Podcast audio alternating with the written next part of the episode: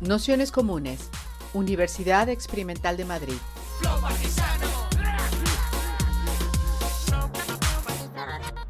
Toda la información en nuestro canal de Telegram Nociones Comunes o en nuestra web traficantes.net barra formación.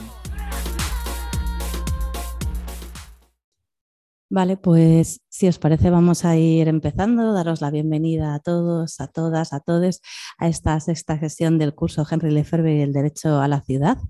Para esta sesión que hemos titulado Espacios de Feminismo y el Derecho a Habitarlo Todo, la idea es un poco tratar de trasladar una de las hipótesis centrales del del movimiento feminista en materia de urbanismo, de las urbanistas feministas, aparte de las discusiones que hemos ido teniendo a lo largo del curso y ver cómo, bueno, cómo resuenan también debajo de, esta hipótesis. Entonces, eh, bueno, os voy a contar al principio como un, como un par de reflexiones así súper rápidas, un poco descontextualizadas, pero que en realidad a mí me parecía como la parte más importante que quería fijar. Luego haremos como un repasillo a, algunos de los aspectos centrales de lo que podemos entender como urbanismo feminista y algunas de sus prácticas o bueno, algunas pequeñas historietas así un poco para encarnarlo. Y luego hablaremos de lo que pienso que o, que, o lo que pensamos que pueden ser los retos para, para pensar el urbanismo desde una perspectiva feminista ahora y los retos también del propio movimiento feminista en,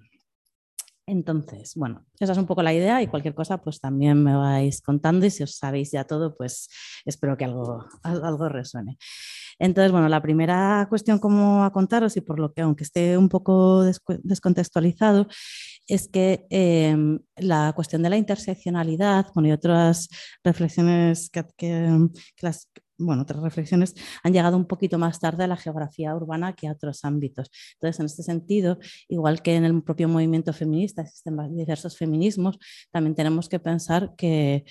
que, existen diversos urbanismos feministas, no todos ellos responden de la misma manera a las diversas cuestiones, ni legitiman ni mucho menos las mismas prácticas ni formas de hacer. De hecho, no hay una lectura homogénea, aunque pueda haber una cierta tradición histórica. Eh, además, el no incorporar la perspectiva de interseccionalidad, que en otros campos se ha trabajado mucho antes, hace que en, muchas ocasiones el defender eh, una perspectiva vinculada al, a la forma en la que podemos tener el espacio desde una perspectiva Mm, feminista las mujeres en realidad confronte o choque con otro tipo de, perspectivas que no están teniendo en cuenta otras dimensiones de, de, presión o de realidad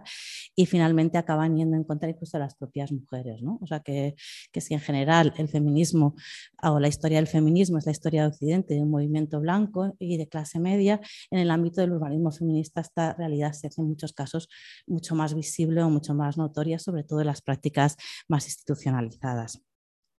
En ese sentido, pues puede pasarnos, por ejemplo, y que por contar así la, anécdota inicialmente, pues eh, por ejemplo, esta idea que a veces podemos tener de que la vivienda sea un espacio abierto, que la cocina esté abierta, este tipo de prácticas que aparentemente, por ejemplo, visibilizan eh, las tareas domésticas, eh, no, están teniendo, por ejemplo, en cuenta realidades en, mujeres que están sometidas a sistemas de vigilancia de servicios sociales, por ejemplo, y, que, pueden, y que sus viviendas pueden ser visitadas por, determinados inspectores o, controles sociales. En este caso, por ejemplo, tener una vivienda abierta un espacio de representación tan amplio puede ser un motivo no solo de... Em, de inseguridad, sino también de pérdida de, derechos legítimos con respecto a la prole. ¿no? Y ese tipo de prácticas nos resuenan mucho en parte de los feminismos que vemos. Mm, y lo mismo podríamos decir con las cuestiones de limpieza, ¿no? o sea, como urbanismos que aparentemente pues, pueden estar muy abiertos, no se están pensando nunca quién los limpia, cómo se reproduce esa fuerza de trabajo y demás. Entonces, bueno, como que esa reflexión creo que es importante tenerla y en casos extremos, como los ejemplos que traíamos aquí, como en esta idea con del pinkwashing, es que al igual que hablábamos con, con la cuestión de la participación en Lefebvre, el, eh, la participación, los espacios verdes y la sostenibilidad y, por supuesto, el urbanismo feminista, el urbanismo pensado desde una perspectiva de género, eh, ha servido en muchos casos para legitimar prácticas que iban en contra de los propios principios de cómo podríamos entender el, feminismo desde una perspectiva autónoma. En estos feminismos neoliberales, pueden atender algunos aspectos parciales, incluso esta experiencia de la mujer burguesa o de la mujer de clase media, y que a partir de, a lo mejor en muchos casos, de ciertas incomodidades que puedan sentir, por ejemplo, en el espacio público, normativizar eh, cuestiones de acceso y de derecho a la experiencia y, al, uso del espacio a otro tipo de personas. Eh, bueno, lo habréis visto en muchísimas ocasiones normativas, punitivistas, en relación a, normas cívicas, a que puede usar la calle o no, para que parezca, para que dé un espacio como aparentemente más, más seguro. Casos extremos, a mi modo de ver en este aspecto, puede ser la operación San Martín. Una operación que bueno, no merece no voy a entretener ahora mismo en cómo, en cómo está, em, vamos, en su composición concreta, pero donde eh, una realidad que ni mucho menos responde, a mi modo de ver, a la forma desde el feminismo, podríamos entender un tipo de intervención sobre espacio, sobre suelo público, de alguna manera se utiliza para justificar eh, esta misma intervención desde todos los ámbitos institucionales. con sus guías, con sus prácticas, donde experiencias o cuestiones parciales que más o menos podrían ser o no de interés y que en muchos momentos responden a retóricas del propio planeamiento, en realidad se están utilizando pues, para blanquear o para justificar eh, digamos, operaciones que tienen en el centro el sesgo especulativo y, y vamos, de recomposición. Y lo mismo pasa con otros ejemplos que hemos ido trayendo, bueno, pues en, procesos de gentrificación o como hablábamos, por ejemplo, en relación a la cuestión verde, pues el puente este de, que tenemos aquí en, en, Villa, en Puente de Vallecas, donde lo mismo, ¿no? Bueno, eh, prácticas que aparentemente, eh, supuestamente, quieren disminuir o mejorar las condiciones de acceso, de visibilidad, tal, en realidad se están utilizando para, para especular sobre determinados terrenos y para echar a las propias personas que viven ahí, mayoritariamente muchas veces mujeres y, familias monomarentales que son incapaces de asumir los costes que está teniendo esa transformación. Entonces, bueno, como en esta perspectiva de interseccionalidad es central para, lo que, para pensar las, las ciudades, a mi modo de ver, desde una perspectiva feminista. Y, además es bastante importante señalarlo una y otra vez porque en realidad, y lo estábamos como hablando antes, em, nunca antes, como al igual que ocurriera con la participación y con otros aspectos vinculados al derecho a la ciudad, Nunca antes habíamos hablado tanto de este tipo de cuestiones y nunca antes estaba siendo tan difícil defender los espacios autoconstruidos y autogestionados a partir de estas propias iniciativas. ¿no? O sea, en, en, el momento máximo en que la academia está reconociendo gran parte de estas prácticas, más difícil, al menos aquí en el caso de Madrid eh, podemos decir, resulta, por ejemplo, defender un centro social y defender las lógicas de vida, apropiación, sentido que sobre él se despliegan. Entonces, eh, como que sorprende que es mucho más conocido, ahora no sé, me, sorprende la enorme cantidad de literatura que hay a este respecto, la cantidad de investigaciones que hay sobre la materia, pero las dificultades que tenemos para imaginar juntas y para generar espacios contraculturales, espacios de vida que en realidad merezcan sostener eh, el cuerpo y las luchas para que puedan seguir existiendo y transmitir también a otras esa, esa importancia. Eh, y al final el comprender este carácter contrahegemónico que tenían muchas de las propuestas de Lefebvre eh, creo que es esencial para entender también el urbanismo desde una perspectiva feminista y que entienda, por supuesto, eh, la condición del urbanismo mucho más allá de un producto ideológico y, y supere la vocación de, de mercantilización del espacio. Lefebvre ya en muchísimas ocasiones habló, habló, contra esta máquina urbanística, habló contra la crítica ideológica del urbanismo, lo podéis ver un, en un montón de sus textos, en los que de alguna manera eh, ponían en el centro el visible estos procesos de complejización e intentar que el espacio social no corriera el riesgo de ser absorbido por estos planificadores, políticos, arquitectos y demás eh, interventores de, del espacio público frente a lo que sería el, espacio urbano como el espacio vivido, el valor de uso, que al final es el espacio del conflicto. Esta es como la parte previa. A mi modo de ver también, os lo cito así como rápidamente, aunque también saldrá varias veces a lo largo de la exposición, yo creo,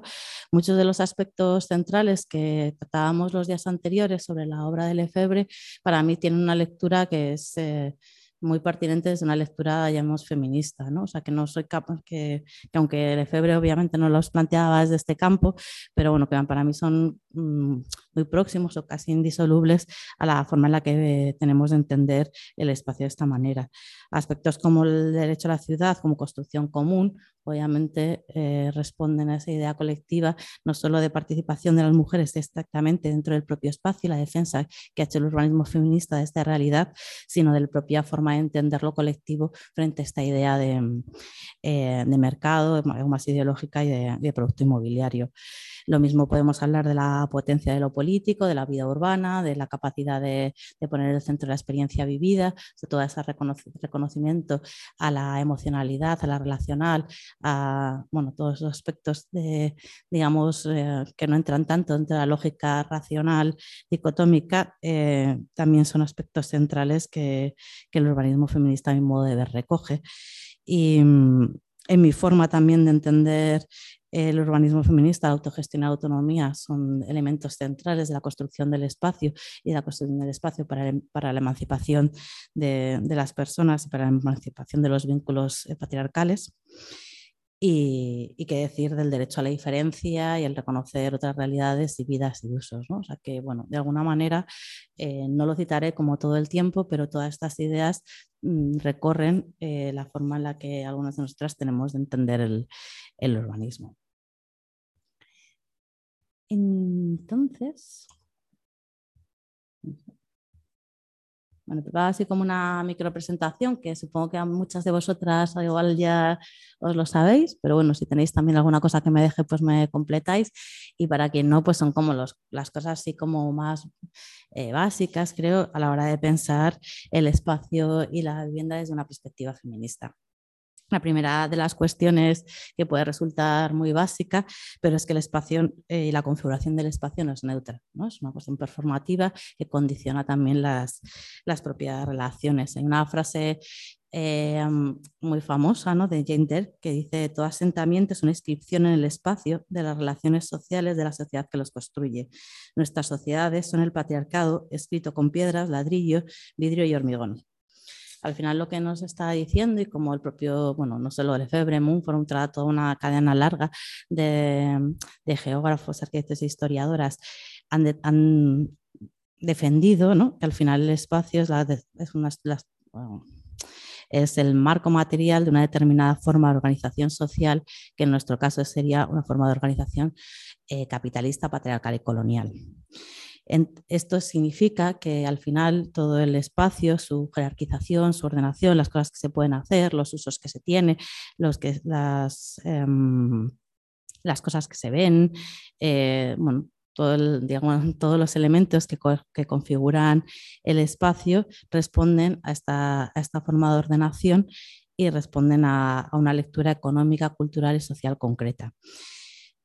Esta afirmación, que puede parecernos como súper sencilla y como muy manida en, muchísimas ocasiones, merece siempre la pena señalarla una y otra vez a mi modo de ver, porque al final esta configuración androcéntrica del espacio, bueno, no solo androcéntrica, sino en todas las eh, dimensiones que hemos ido hablando, em, tendemos a, muchas veces a normalizarla o a entenderla como un orden natural, cuando obviamente pues no, como estábamos diciendo, no lo es. Entonces, siempre es importante, a mi modo de ver, señalar este contexto andocéntrico y capitalista donde el espacio se produce y la capacidad que también supone una mirada transformadora sobre el mismo y el visibilizar las distintas estructuras y relaciones de poder que en él se, se producen.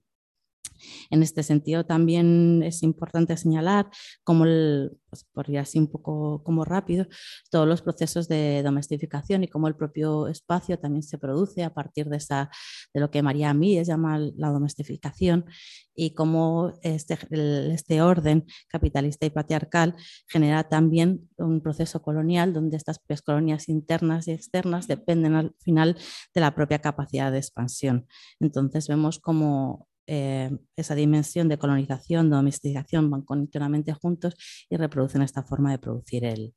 espacio.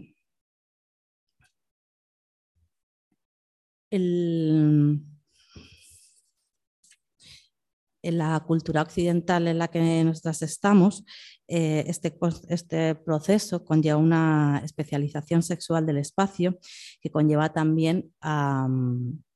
una determinada forma de entender los roles de género y una asignación a lo masculino y a lo femenino eh, de unas determinadas tareas, espacios y lugares. Esto se entiende lo que conocemos como la ciudad patriarcal y básicamente lo que responde es a una forma eh, binarista o contrapuesta, donde acaba asignando a lo masculino el espacio de lo público, el espacio de lo reproductivo, el espacio de lo,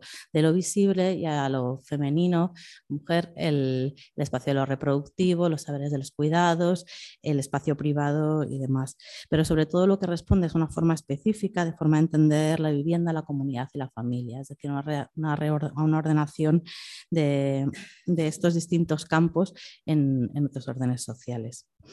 esta ciudad patriarcal, obviamente, eh, o del momento, en el contexto occidental, eh, donde se produce pues, un momento de, mayor expansión, porque incluso ahora podríamos hablar de, otras formas de, organización, es a partir de lo que es la de la revolución industrial. Esta es la revolución industrial, como sabéis, se intensifican estas formas de eh, esta división sexual del trabajo a partir del desplazamiento de grandes masas de obreros a las fábricas y con ello la necesidad de un trabajo reproductivo que sostuviera estas vidas de estos obreros y también toda la serie de trabajos que, de sostén de la vida que se realizaban y que se trasladan al espacio doméstico unido a y poner, bueno, esta relación además de lo doméstico, el trabajo, tienes una relación también que no es lineal y que está muy vinculada también a los distintos procesos eh, de, entreguerras y bueno, va variando, o no es por supuesto ni un, pero sí que es aprovechada en distintas ocasiones como una herramienta aspiracional de, organización de lo, de lo social. Em,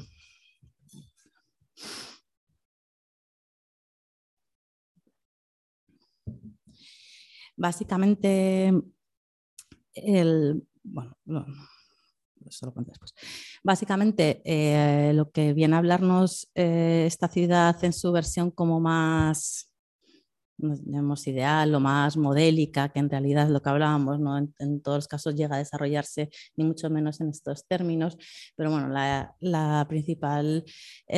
momento de, desarrollo tiene que ver con todas las ideas del movimiento moderno, eh, bueno, los CIAN, todo este tipo, todas estas cosas que igual, que igual os suenan, y tiene como dos prácticas centrales de, de urbanización total, ¿no? que bueno, que son por un lado la zonificación, o sea, la necesidad de producir espacio y asignar determinados usos específicos a, determinadas partes de, la ciudad, y los procesos de suburbanización, muy vinculados al hábito residencial, pero también al desarrollo de una clase media centrada en la familia nuclear. Esto además es virtuoso en muchos casos con esto que hablábamos de los periodos entre guerras, porque también eh, permite desarrollar el ciclo inmobiliario como unas principales herramientas de em, generación de riqueza en muchos de estos territorios. Pues al final eh, se activaban determinados ciclos de crecimiento a partir de la financiarización de esos nuevos territorios a través de estos modelos, esta propuesta de, modelos de vida unifamiliares y, demás que han sido casi el monocultivo bueno, de, lo que llamaba el propio Lefebvre la revolución urbana en términos de, de homogeneidad y desarrollo. Estas, estas prácticas de, Mm, urbanas que, tenían su reflejo en, esta suburbanización muy típica de, casi todas las ciudades occidentales, eh, venía tuvo asociada también unas, formas de entender lo doméstico, de entender eh, la vivienda vinculadas al ámbito estrictamente de lo, privado y una división sexual del trabajo muy extrema en la que prácticamente muchos de estos espacios carecían de, los servicios adecuados, de la capacidad de relación y un montón de infraestructura eh, que, era la que tradicionalmente se había desarrollado en las ciudades em, históricas y demás, o con una, tradición más larga. esto es lo que Betty Friedman recoge en la mística de la feminidad, o sea, esa depresión que al final tenía la ama de casa eh, de clase media encerrada en su casa y sin capacidad muchas veces de poder desarrollar su vida y sometida a todo tipo de, bueno, infravaloraciones y infrarreconocimientos. Eh, lo que hablábamos también es que este modelo de, digamos, de división de familia nuclear con una división estricta de, eh, de, la reproducción y demás, en realidad eh, fue una cosa en la mayor parte aspiracional. En muchísimas clases populares la doble y triple jornada seguía estando, o sea que en realidad era más un modelo de, bueno, pues de, modelo al que se, intentaba proponer como, ejemplo del, desarrollo. Por supuesto, este tipo de, este tipo de, discusiones, o sea, este tipo, este tipo de realidades entran todavía más en discusión con la incorporación de las mujeres del trabajo, en fin, como que tampoco eh, si nunca fue hegemónico, también dejó de serlo al, muy poco tiempo. Y bueno, aquí hace una nota, que creo que no sé si la habla después, pero bueno, que también es importante atender a, cómo se ha recompuesto este imaginario en lo que hablamos, en lo que entendemos por las cadenas globales de, cuidados y cómo se ha, eh, digamos, sostenido a partir de estos mecanismos de explotación. El otro aspecto que podemos considerar importante es lo que tiene que ver con la familia y la vivienda. En,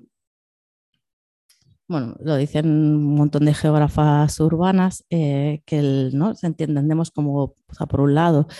la, vivienda y con ello la familia como el primer lugar de, socialización y con ello también el lugar donde aprendemos las propias estructuras jerárquicas y familiares y del modelo de familia nuclear y patriarcal.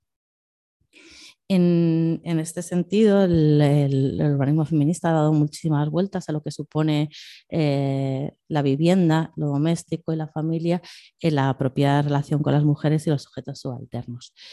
Em,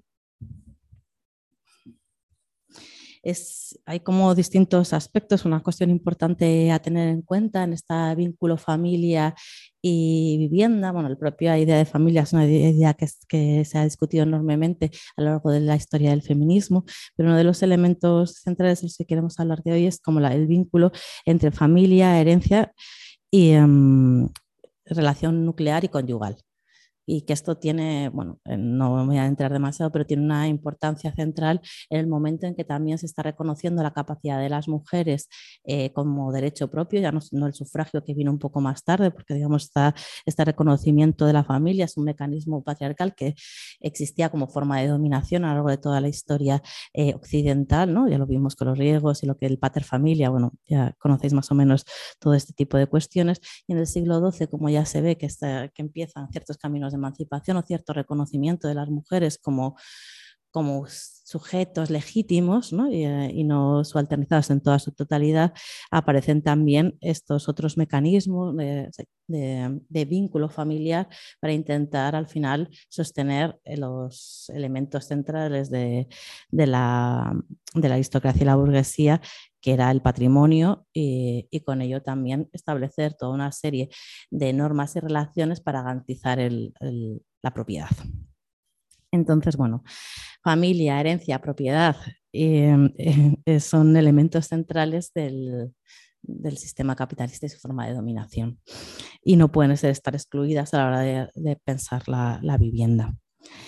Eh, además, la vivienda fue uno de los elementos centrales de pacificación de la clase obrera. Si hablábamos de la suburbanización en términos concretos, como ejemplo máximo de esta eh, polarización de la división sexual del trabajo, uno de los elementos centrales para la domesticación y el aislamiento de las familias, em, del proletariado, eh, fue las políticas de vivienda. A partir de determinadas normas sobre el higienismo, sobre la forma de entender la propiedad como veíamos antes, eh, fueron priorizándose unas formas específicas de desarrollo que priorizaban en muchos casos las familias nucleares nuclear y las realidades heteronormativas en aquellos momentos y que permitían, pues ya fuera por el apoyo económico en muchos casos, las propias políticas de vivienda como hemos visto como fue aquí, como fue el caso de Thatcher, bueno, un montón de,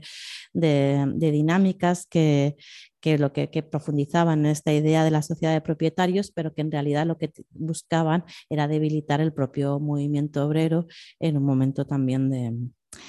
bueno, de cierto auge. Y además muchas de estas prácticas eh, iban asociadas también a, bueno, no eran prácticas por supuesto naturales, sino que iban asociadas a determinados mecanismos de promoción y, y, control. En, este sentido, eh, también es importante eh, todo el trabajo que se ha hecho eh, de, la vivienda como espacio de, representación. De alguna manera, al, bueno,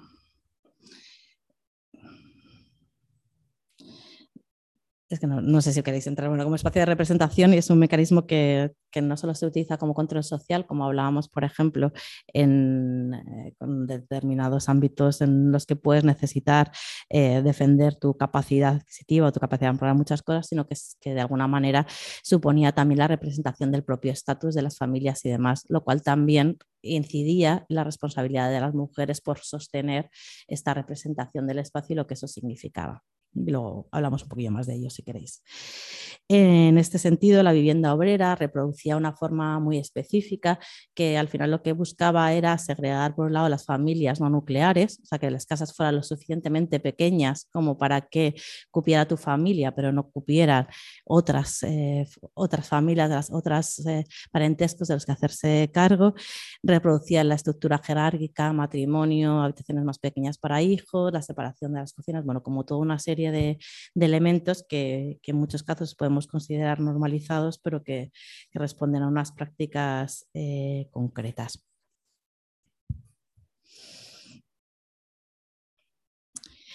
En, esta división sexual del trabajo eh, y la traslación al espacio de lo doméstico a la vivienda,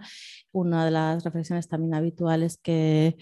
que se ha trabajado desde el urbanismo feminista es entender la casa como una fábrica. Existen distintos acercamientos, que ahora veremos algunos de ellos, que básicamente tienden a ir como en dos líneas. Por un lado, cómo mejorar las condiciones y el funcionamiento, hacer más operativas las tareas de, las tareas de reproducción de la vida, especialmente del trabajo doméstico vinculado con la limpieza, la cocina y demás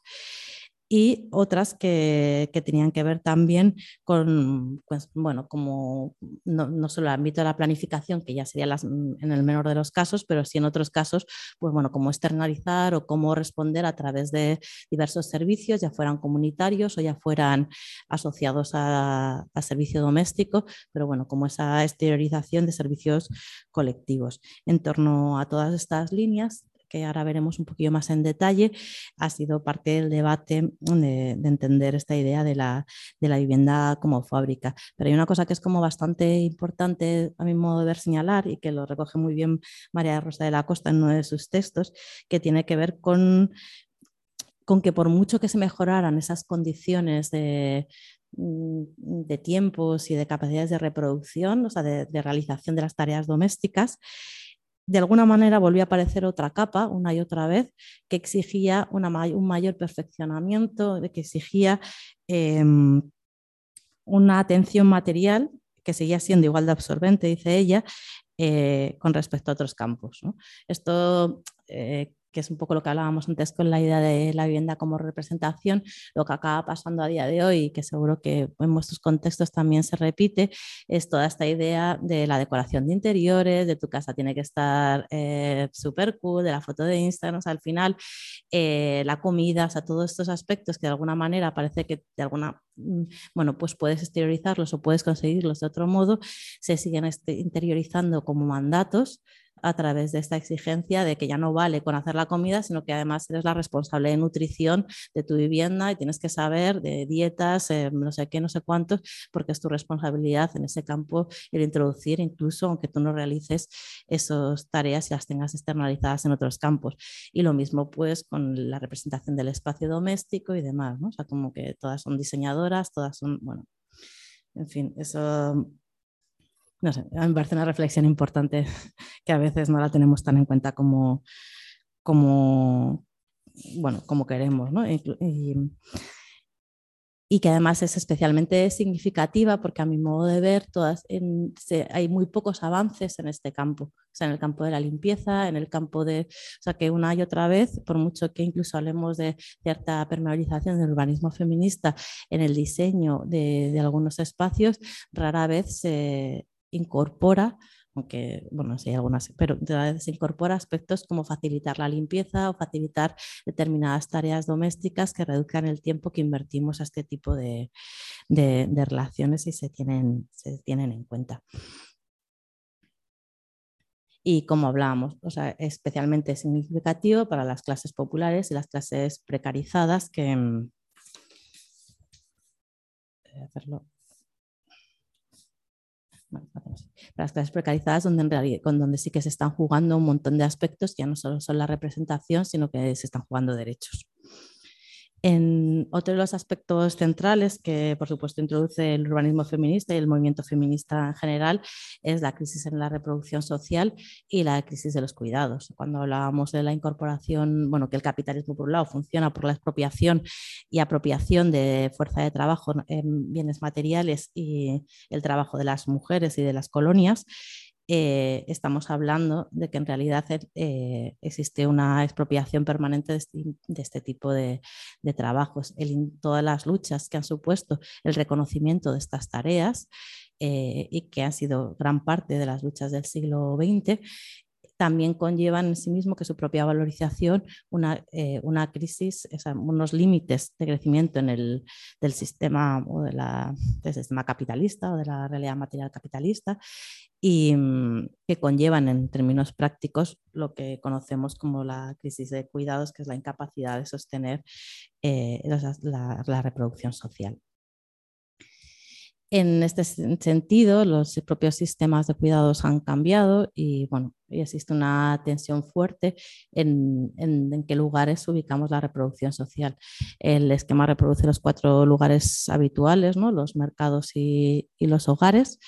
el mercado como proveedor de servicios eh, y bueno, de, trabajos precarizados, consumo y demás, los hogares que, que lo veíamos un poco antes a través del trabajo doméstico y la invisibilización de,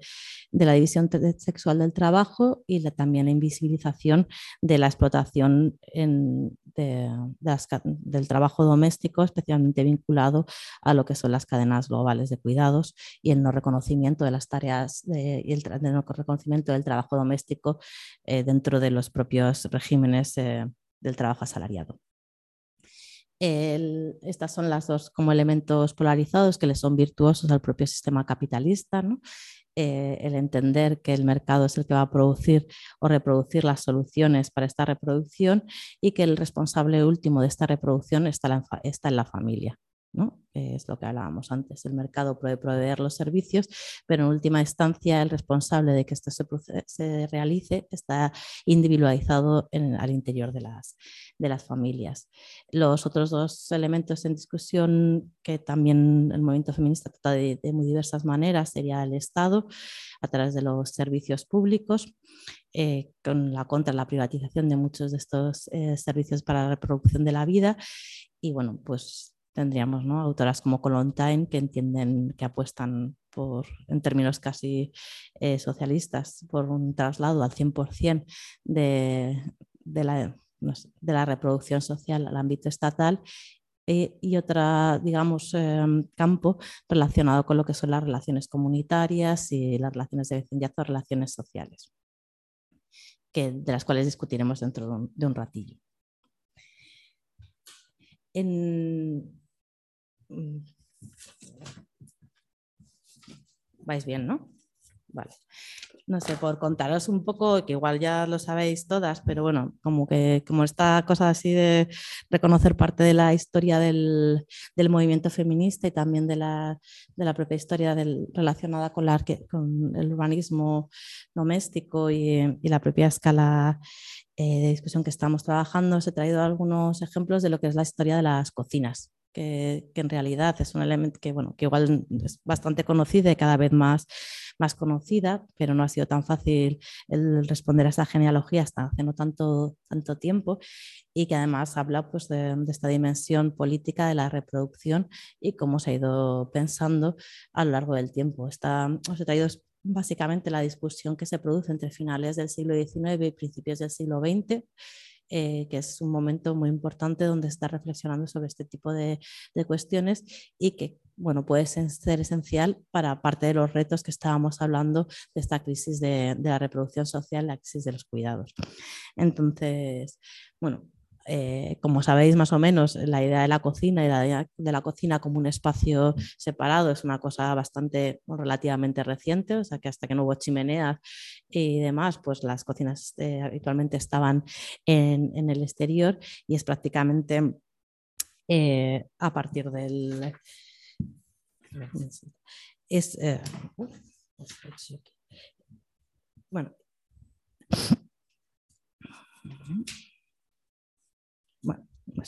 Y es prácticamente a partir del siglo VIII cuando empieza un poco a, diseñarse como un espacio separado, a pensar en algunos de los elementos que eso podía constituir y en, en muchos contextos ni siquiera esto se da. ¿no? El, las imágenes así por contarlos un poco rápido y por citaros a alguna de las personas, mujeres sobre todo, que pensaron sobre este tipo de cuestiones. Pues una de ellas que de las que primero se suele hablar es de Catherine Beecher, que, es, eh, que escribió este libro que, tenéis aquí que mm, cuenta parte de los que serían los elementos que luego se han reconocido como es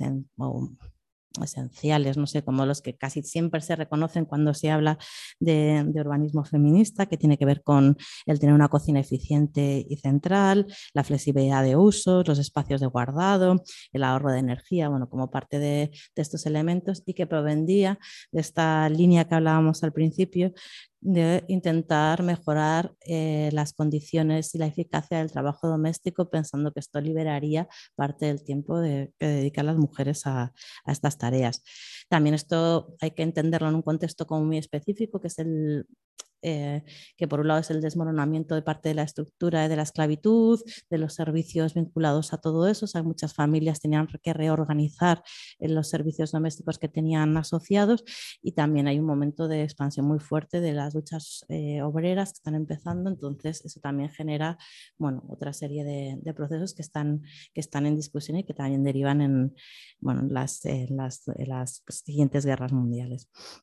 Entonces, en ese contexto se están reflexionando cómo reorganizar parte de, todas estas tareas. Y esta señora en 1841 pues escribe este, este libro que trata de muchas cosas vinculadas. Lo mismo hace Harry Irwin, que también es como muy famosa en la misma línea, que son estas casitas hexagonales que vuelve a hablar de lo mismo, de cómo hacer las viviendas más eficientes, eliminando pasillos, espacios más agradables, mejoras de eficiencia energética, o sea, como muy en la línea esta de la casa como fábrica que funcione de y que consideran que funcionará, que funcionará mejor. Una idea ya un poco diferente es, lo que, es la que propone Melusina Price, que es la que tenéis la, la, siguiente imagen que tenéis,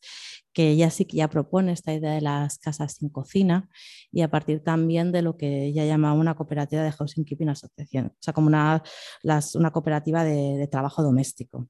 Entonces también propone como todo un sistema de organización eh, para llevar a cabo de manera colectiva las tareas domésticas,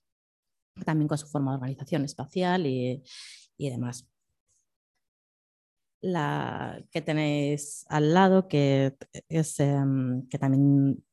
eh, bueno, que es Christine Frederick, porque creo que el en medio no lo utilizan casi nunca, el, el segundo apellido, es el primer apellido. Y mm,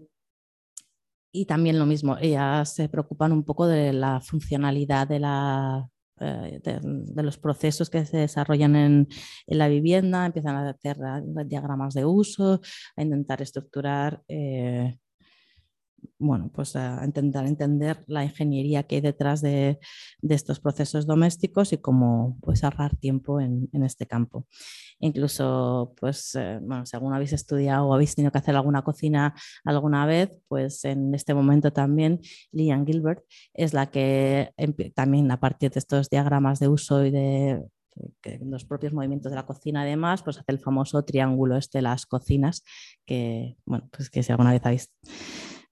hecho em, una cocina, pues eh, os han contado porque es bastante paradigmático, o esencial en el diseño de las, de las cocinas. De hecho, muchas de las ideas que se trabajan en este momento son las mismas ideas que a día de hoy siguen estando vigentes. O sea, para que veamos también lo poco que evoluciona, digamos, o lo, lo, muy asentado que están determinados conceptos en, en relación a las viviendas y la perspectiva de género. Las siguientes imágenes tienen una dimensión un poco distinta y pertenecen más al, bueno, igual son un poco menos conocidas, son Marion Stevens Howland y Alice Mostad Austin. Eh, ellas formaron parte, ya tienen propuestas también de, viviendas sin cocina y otras formas de organización de lo comunitario, y ellas formaron parte de ambas de comunidades utópicas furrieristas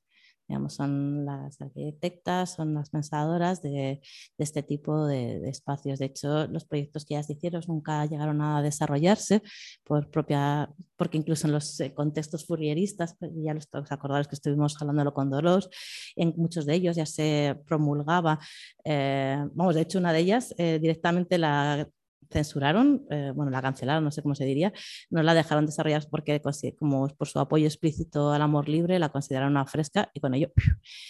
todo lo que opinó sobre otro montón de campos pues quedaba directamente anulado, ¿no?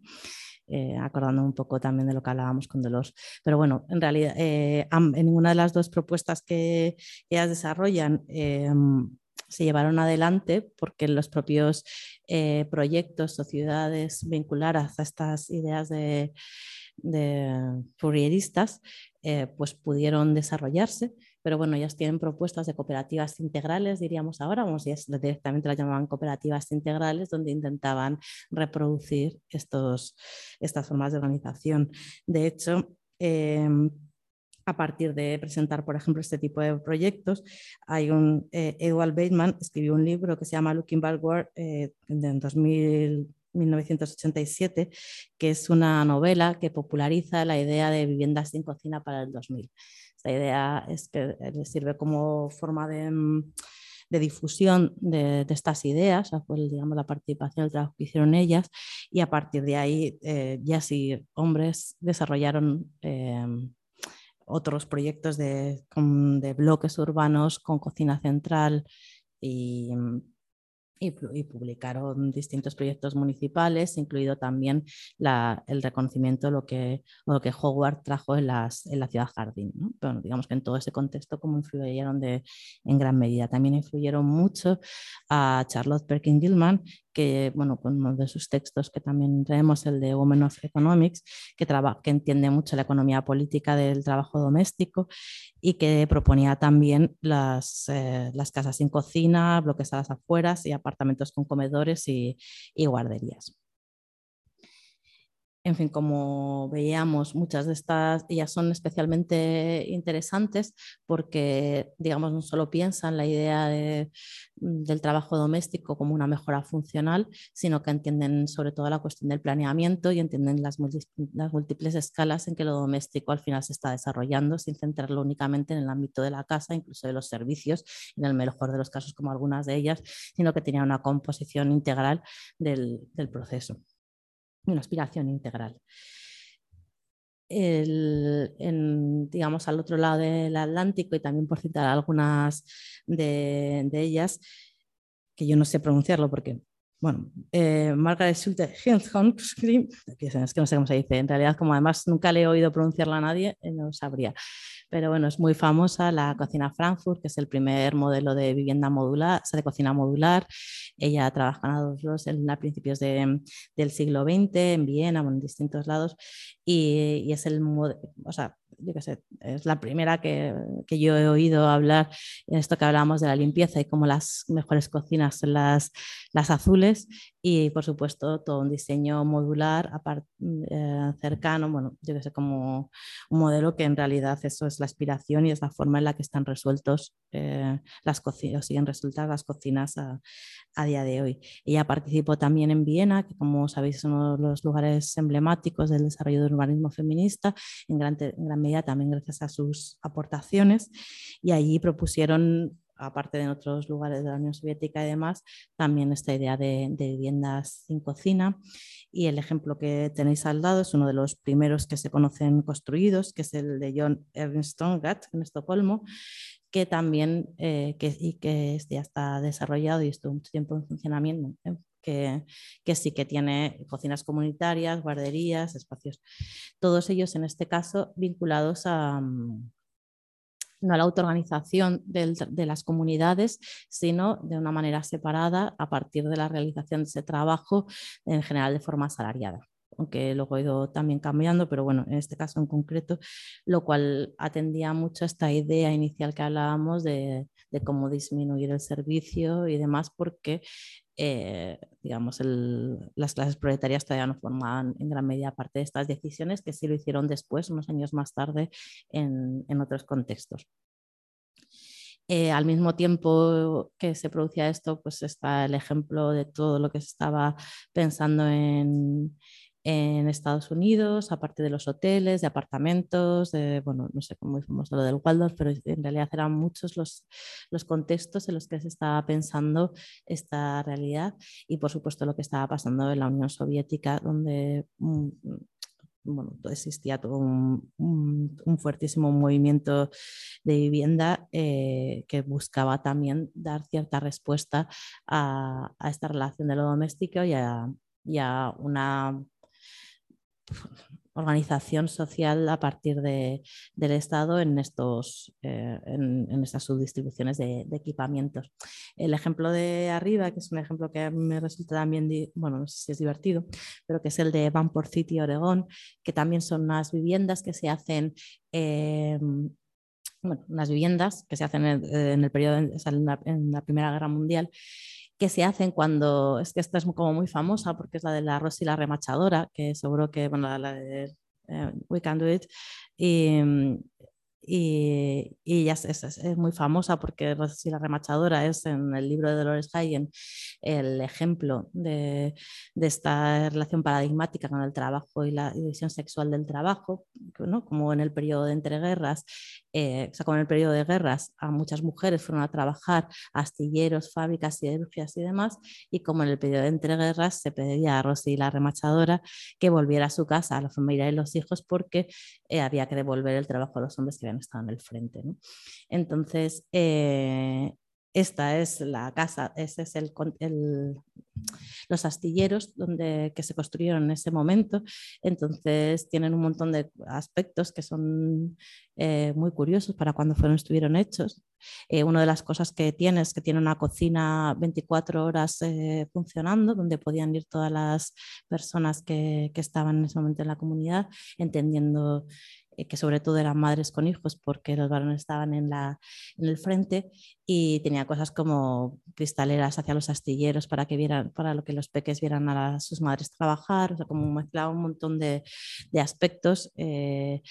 vinculados no solo con, con la cuestión de, mm, del trabajo doméstico y, que, y lo curioso de este, de este ejemplo es que al igual que que se construyó en el momento en que se quería que las mujeres estuvieran al frente de eso, cuando se terminó la guerra fue demolido y, em, no pudo seguir adelante. ¿no? Entonces, bueno, como que al final eh, esa idea de también, ¿no? en qué momentos son determinados, son funcionales, son los discursos al, al capital y en otros momentos son, son otros. Y eso. Entonces, eh, volviendo a donde estábamos después de esta microhistoria, que es, no sé si conocíais o no, pero bueno, por contárosla, eh, contaros también otra de los eh, aspectos centrales, bueno, que es que la familia nuclear, la familia tradicional, cada vez es menos la norma. No vamos a entrar hoy muchísimo en ello porque tampoco es el objeto de esto, pero en realidad eh, esta familia a la que hablábamos que respondía a la vivienda obrera, que respondía a esta, eh, a esta idea de entender la jerarquía entre las habitaciones, bla, bla, bla, bla, en realidad eh, responde a muy poquita parte de la sociedad, menos del 30% y en muchos casos eh, ni siquiera corresponde a tener dos hijos ni más. O sea que en realidad estamos hablando de una realidad muy minoritaria. De hecho, nuestra realidad es eh, un conjunto súper amplio de familias de todo tipo, ¿no? de ensamblajes familiares, relacionales, derivadas de divorcios, matrimonios, familias monoparentales, acogidas, relaciones queer, amorosas, hogares no familiares, hogares con colegas, multigeneracionales, multifamiliares, unipersonales migrantes, parentescos de todo tipo de familias extendidas y demás. O sea que, que, en realidad lo que nos viene a decir esta forma de entender la vivienda es que el propio, las propias políticas de vivienda y los propios sistemas de privados de desarrollo reproducen los estereotipos a la hora de construir vivienda y reproducen un determinado orden que estaba que estaba establecido, como que fortalecen y estabilizan esta, esta propia condición. Esto es central porque al final nos está hablando de quién puede o no puede acceder a la vivienda. Em, y, la exposición privilegiada que las unidades familiares, como hablábamos, no solo por la herencia y la propia, sino también por, por todos los mecanismos em, políticos vinculados alrededor de este tipo de prácticas, ponen en valor tanto las rentas pasadas como las unidades familiares. Entonces, em, bueno, priorizando lo que ya sabéis. Esto hace que, al final el problema de la vivienda es un problema profundamente feminizado. Y bueno, se llega a decir que el porcentaje de, desalojos que, de vivienda es eh, casi un 70% dados por mujeres, especialmente en muchos casos mujeres eh, con familias eh, monomarentales y, que son que las familias monomarentales tienen el, tienen el doble, el mayor riesgo, casi un 50% a la hora de tener, de sufrir pobreza energética, en fin, bueno, como un montón de prácticas que, que, como veíamos antes, la dificultad no solo del acceso a las mujeres a, las viviendas es histórica, sino que eh, esta, esta relación con el sistema de propiedad las convierte enormemente mucho más frágiles. Por supuesto, también afecta ahí eh, cuestiones como la brecha salarial, eh, como otros distintos aspectos eh, mm, de violencia estructurales que, plantea eh, la estructura de dominación patriarcal que dificulta mucho el acceso a las mujeres a las viviendas. Y con ello también, eh, bueno, cuando hablo de mujeres, todo el rato estoy hablando de mujeres lesbianas, trans, eh, en fin, en su sentido muchísimo más amplio, que en realidad son en este aspecto incluso son las realidades todavía más vulnerables o las realidades todavía con mayor dificultad, porque en muchos de estos casos, por ejemplo, el vínculo familiar es ya directamente proscrito y no tienen ya capacidad de herencia u otras formas de, reproducción. Pero bueno, entonces, eh, como que las dificultades de acceso hacen que cuando se tenga sean peores condiciones, son forma de tenencias mucho más inestables, en peores lugares, peores, peores condiciones y, demás.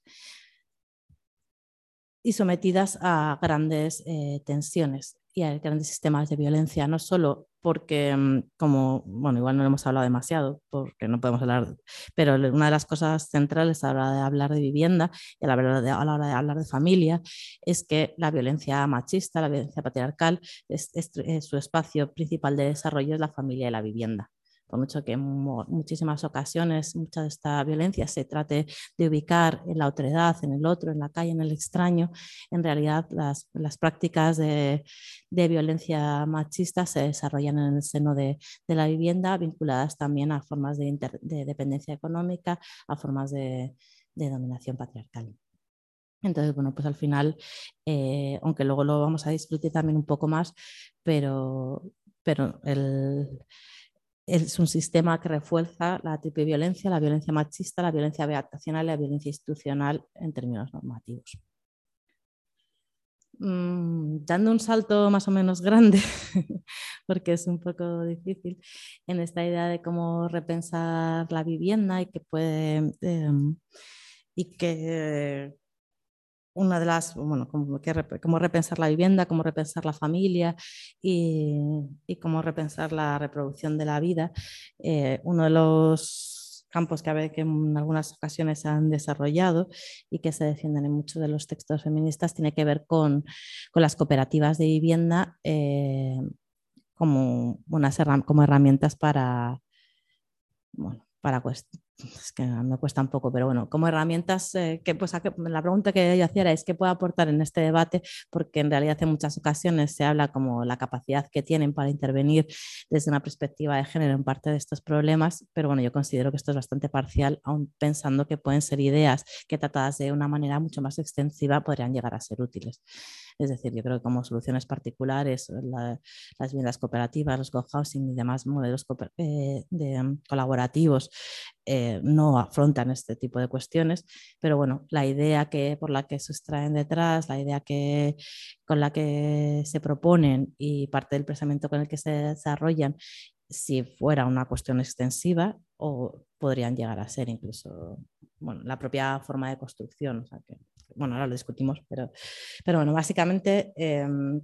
existe una literatura del urbanismo feminista vinculada a, este campo y cómo, y cómo estas cooperativas de vivienda pueden eh, ayudar a parte de estos problemas, en parte reduciendo las violencias machistas al introducir la, introducir la perspectiva comunitaria y con ello una, tanto una mayor visibilización de la realidad doméstica como también de las relaciones de reproducción y económicas que ya se producen, ¿no? o sea que de alguna manera genera autonomía también las propias personas que forman parte a tener redes mucho más extensas y disminuye también el papel del orden familiar en esa composición a partir de, mm, del desarrollo de niveles intermedios, que no deja de ser un poco esta idea trasladada al espacio y a la generación de, otros lugares donde se desarrollan estos lazos de, de reciprocidad. El desarrollo de infraestructuras para la vida cotidiana, que habla de la visibilización de estos espacios y demás, y bueno, esto ahí hay el ejemplo de, los, uno de los pocos estudios que, hay sobre vivienda cooperativa y perspectiva de género relacionadas con, con la disminución de las tareas domésticas y, y cómo, y cómo se producía. Creo que esto me lo voy a saltar, pero os lo dejo aquí y luego si queréis os lo mando, porque en realidad es como súper rápido, pero es un cuadro que es muy bonito porque ah, es un, bueno, reproduce un poco la historia de los principales... Eh, organizaciones espaciales de vida, de vida colectiva y su relación con, con los distintos aspectos hablamos con la perspectiva de género y, otras, y otras cuestiones. Entonces, hablaba de algunos de los momentos en los que hemos ido tratando a lo largo del curso, como los utopistas, las feministas de, de primeros del, de finales del 19 y principios del 20, eh, todo el proceso este de las casas sin cocina, bueno, en fin, toda esta historia que aquí viene desglosada y que yo creo que no solo el texto de Bestro y Jorelli merece bastante la pena, sino que este cuadro en concreto es muy representativo de muchas de, de esta historia de la que he ido tratando de contar y la que no podemos entrar porque en realidad es que ya llevo un montón de rato hablando. Entonces, em, bueno, básicamente, eh, y ahí están algunos de los textos en los que cuentan estas cosas que las que hemos ido hablando. Eh, habitualmente el, urbanismo feminista habla de la participación de las mujeres eh, lesbianas, trans y otras realidades subalternas en la planificación urbana, tanto, bueno,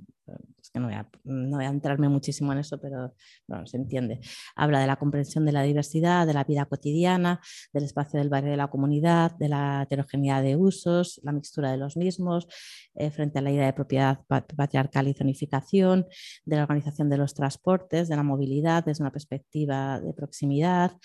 eh, de la organización de, los servicios en torno a esto, del acceso al espacio público, tanto en términos de accesibilidad como de acceso como de seguridad, eh, el papel de la vitalidad urbana, de la vida urbana, el cuerpo, la vivienda y la, y la comunidad. En fin, esto eran algo, bueno, por reducir algunas de estas cuestiones que que habitualmente se tratan, porque lo que me apetecía hablar era de dos cosas en concreto, por centrarlas y porque creo que son esenciales para pensar ahora en el contexto actual el que, cuáles son las prioridades, creo que deberían ser las prioridades, las prioridades del, movimiento feminista y del movimiento, y del urbanismo feminista. Eh, entonces son dos, bueno, son tres cuestiones. Una de ellas es eh, que a raíz un poco de la campaña que hacían las compañeras argentinas, que es Ni una menos sin vivienda,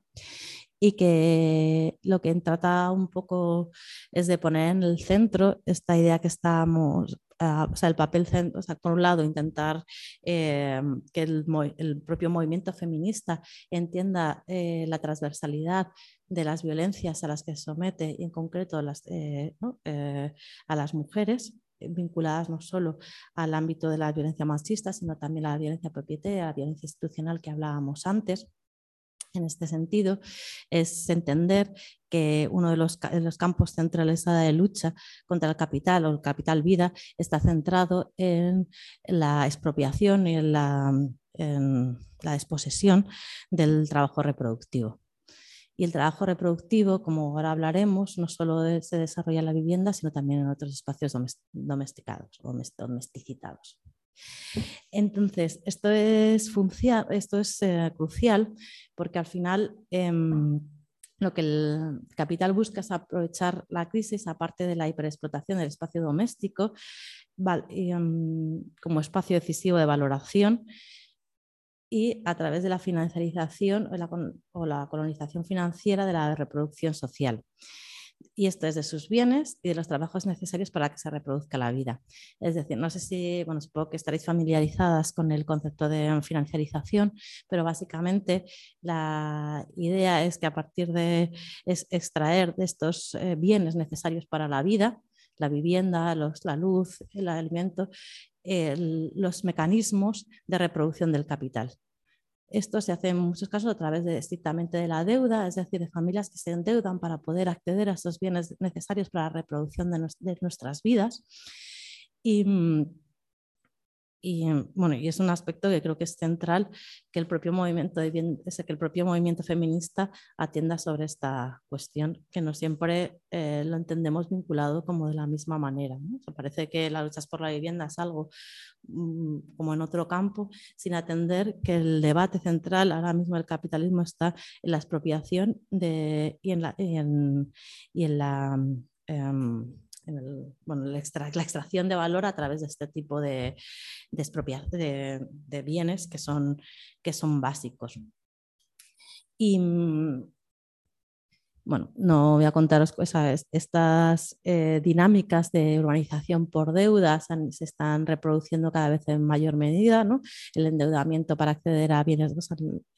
básicos o de emergencia, el aumento de las deudas por alquiler, ambas situaciones las hemos visto que, que en realidad uno de los mecanismos de reproducción del capital es forzar mucho más esas economías precarizadas y a través de su incapacidad de la violencia eh, de sostener la vida, intentar extraer mayores beneficios, ¿no? intentar bueno, pues seguir robando lo que menos tienen, que parece muy fuerte, pero, pero es así. Em, estas prácticas tienen que ver con estas dos cosas que hablábamos, el endeudarse ya no solo para adquirir una vivienda otros bienes, no sé cuántos, sino trasladado ya a servicios básicos como pagar la luz o pagar los alimentos el aumento de deudas por alquiler, o sea, ya no es por adquirir un bien futuro, sino para sostener tu propia realidad ahora mismo. Eh, la, intensificación del trabajo reproductivo y, su, no, permanente reconocimiento a todas las tareas que siguen siendo necesarias para la reproducción de esa vida, de nuestras vidas y que no pueden ser solucionadas a través de estas cadenas globales de cuidados porque estás en el lugar donde no, no te ha tocado eso y también bueno, una, eh, lo que es la introducción o la intrusión de la tecnología financiera en, el hogar de los, en los hogares que, que bueno, también hablaremos.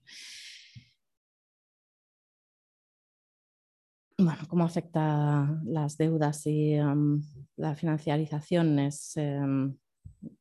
bueno, no, no, vamos a hablar, pero bueno, lo que, o sea, que es que no sé, no sé cómo trasladar la cuestión emocional de este asunto, pero que es bastante importante a la hora, a mi modo de ver, de entender esta, esta realidad, porque es, em, ¿no? Eh, ponemos aquí el ejemplo de una frase de, de Verónica Gago y Lucía eh, que dice que durante la pandemia la violencia institucional machista y propietaria se evidenció como una, una fuerza productiva del extractivismo inmobiliario. Eh, no sé, como a mi modo de ver es central eh, comprender estas realidades, por ejemplo, de la violencia propietaria. O sea, igual parece mm, yo que sé, como que nos estamos despojando cuando estamos oyendo continuamente a los malos ocupas, los desocupa, los otros, el que van a entrar en la casa con no sé qué, eh, bueno, como un montón de discursos a favor de no solo de las dinámicas propietarias, sino de las dinámicas de explotación de determinadas personas a partir de otras que en nuestro contexto español son mayoritarias, o sea que todas tenemos familias, somos viviendo con viviendas o con varias viviendas, donde, ¿no? o sea, como que es una realidad absolutamente extendida. En ese sentido, recomiendo el libro de mi compañero Pablo, que mm, compañera de nociones, que es La sociedad de propietarios, un poco donde destaca el papel central que está, que está teniendo el rentismo popular en esta fase del, capitalismo inmobiliario. ¿no? O sea, si el anterior ciclo de acumulación se producía a partir de la propiedad y, el acceso a, la misma, este otro ciclo se está produciendo a partir de la expropiación de rentas de determinadas clases que no son capaces, o sea, que no cuentan con un colchón propietario. Entonces, bueno, esta violencia, que es brutal, eh, muy pocas veces está reconocida y, incluso en, la propia pandemia se han producido desahucios, se han producido situaciones enormemente violentas. Y, son pocos, no sé, me estaba acordando del ejemplo que veíamos esta mañana de, entre unos amigos, donde incluso dentro de nuestro propio entorno eh, uno hablaba de que estaba luchando contra, no sé, contra el ciclo, eh, contra el business inmobiliario, porque tenía que poner una casa que en teoría valía 1.200 euros, la estaba poniendo por 700. O sea, igual esto es una chorrada, pero bueno, habla de lo institucionalizado que está el beneficio, lo que, lo incorporadas que están en muchísimas eh, cabezas el, que tiene el que conseguir un beneficio inmobiliario, el que hay que pagar una renta, el, que, el complemento que eso que supone sin atender a que hay vidas por detrás y sobre todo que el propio sistema está funcionando a partir de la expropiación de, estas vidas, que mayoritariamente son mujeres con, y en muchos casos con menores a su cargo o mayores dependientes y realidades de este tipo que son las económicamente mucho más, más vulnerables. Otro de los aspectos que creo que es centrales que merece la pena discutir, eh, que tiene que ver con, con la dimensión comunitaria de lo reproductivo, es decir, en esta idea de que hablábamos que lo doméstico está en conflicto, no está solo en el ámbito de la vivienda, lo doméstico no solo se reduce al ámbito de la vivienda, sino que también eh, tiene múltiples escalas, entre ellas la comunitaria es una escala central del trabajo de reproducción. En este sentido, por ejemplo, lo vimos en el COVID, en momentos de excepcionalidad, son estas redes feministas, son, son estas redes comunitarias las que se activan para sostener las vidas de las personas. ¿no? Son las que se ponen en marcha a través de para eh, conseguir alimentos, son las que se ponen en marcha para atender a determinadas violencias, en fin. Son redes que fueron esenciales para el desarrollo de la vida en momentos bueno, son, esenciales continuamente para el desarrollo de la vida y que fueron muy visibilizadas, por ejemplo, en este momento de pandemia, cuando los propios bancos de alimentos, un momento que no sé si os acordáis, los eh, prohibieron salir a la calle, hubo que defender que se podía estar en la calle, o sea, como que hubo que generar todas unas dinámicas de, de reconocimiento de su esencialidad y eh, que hubieran sido incapaces de desplegarse por otro tipo de dispositivos no institucionales. ¿no? O sea, que, en un momento como bueno, de, de, puesta en tensión de la reproducción son estas redes eh, autogestionadas las que son capaces de, las que son capaces de soportar la situación y las que hubo que defender como, como, esenciales y con eso, con el derecho de estar en, en la calle y, y demás. Entonces, en este sentido, el enorme valor que tienen estas redes, estas redes de producción, corren el riesgo de ser, igual que el trabajo doméstico ha sido y es invisibilizado, de ser invisibilizadas también. Eh, os he puesto como dos ejemplos, bueno, un ejemplo, bueno, varios que ahora os cuento el de las cocinas porque es como curioso y viene con la historia atrás y lo están contando distintos arquitectos. De repente esta es como muy famosa porque son unas cocinas en Japón y tal, y entonces como oh, es muy virtuoso porque los niños y las niñas y los niños que estaban jugando en la calle de repente se hacen muy amigos de los mayores que están en el centro de mayores y se genera una sinergia donde todo es win-win que está muy guay. Pero en realidad esto mismo se empieza a convertir como una situación virtuosa en relación a, las redes comunitarias, ¿no? O intentar solventar este problema de los cuidados a partir de la invisibilización y no reconocimiento de estos em, trabajos esenciales para la vida, ¿no? Entonces, bueno, o sea, como que que en esta discusión sobre lo reproductivo y como, ¿no? como hablábamos, es, va a ser el principal elemento de captura, es muy importante poner en valor esas redes, poner en valor esos trabajos que se hacen y que no sean fácilmente capturables eh, por la institución y por el capital. Es decir, defender la autonomía y autogestión de estos, de estos lugares, a mi modo de ver, es una lucha central del movimiento feminista de los momentos donde estamos. Em, y también entender esta condición de lo doméstico no solo en el ámbito de la familia, sino que está eh, de la familia y del hogar, sino que también a toda esta escala comunitaria y de barrio. También porque, bueno, pues todas las ollas populares, bueno, existen como un montón de, de mecanismos que que son centrales para, la reproducción de nuestra vida y que tienen que ser valorizados. ¿Por qué no es lo mismo un conjunto de restaurantes que, un, como un comedor popular? ¿no? Y eso que puede parecer como inicialmente las mismas soluciones o externalizar la cocina es porque no está visibilizando toda una serie de trabajos de cohesión territorial, de responsabilidad, de los que sí se están haciendo cargo en esos espacios comunitarios. Entonces, bueno, como que reconocer, poner nombre a esas prácticas, reconocerlas, eh, remunerarlas, se hace esencial. Em, porque también como parte de las cosas que hemos visto es que estos trabajos esenciales para la reproducción de la vida en realidad pues no van asociados ni a reconocimiento ni a valoración en la mayor parte de las, de las ocasiones. También creo que es importante el estar atentas a esta cuestión de lo comunitario, con estos estigmas, con estas prácticas, ¿no? De vamos a hacer público comunitario, vamos a hacer no sé qué. Bueno, pues eh, desde la autonomía, ¿no? O sea, como que, no, porque en realidad estamos en un momento donde lo que se está intentando es absorber toda esa realidad económica. O sea, es el sustrato de esta acción ahora mismo del capital. Entonces, merece, merece la pena estar, estar atentas. Y ya para acabar este chapón, eh, otra de las cuestiones que son centrales y que están absolutamente a mi modo de ver vivas hoy, tiene que ver con, esta idea de, mm, de vida urbana, tiene que ver con esta idea de estar juntas, tiene que ver con, esta idea de bullicio, tiene con esta idea de,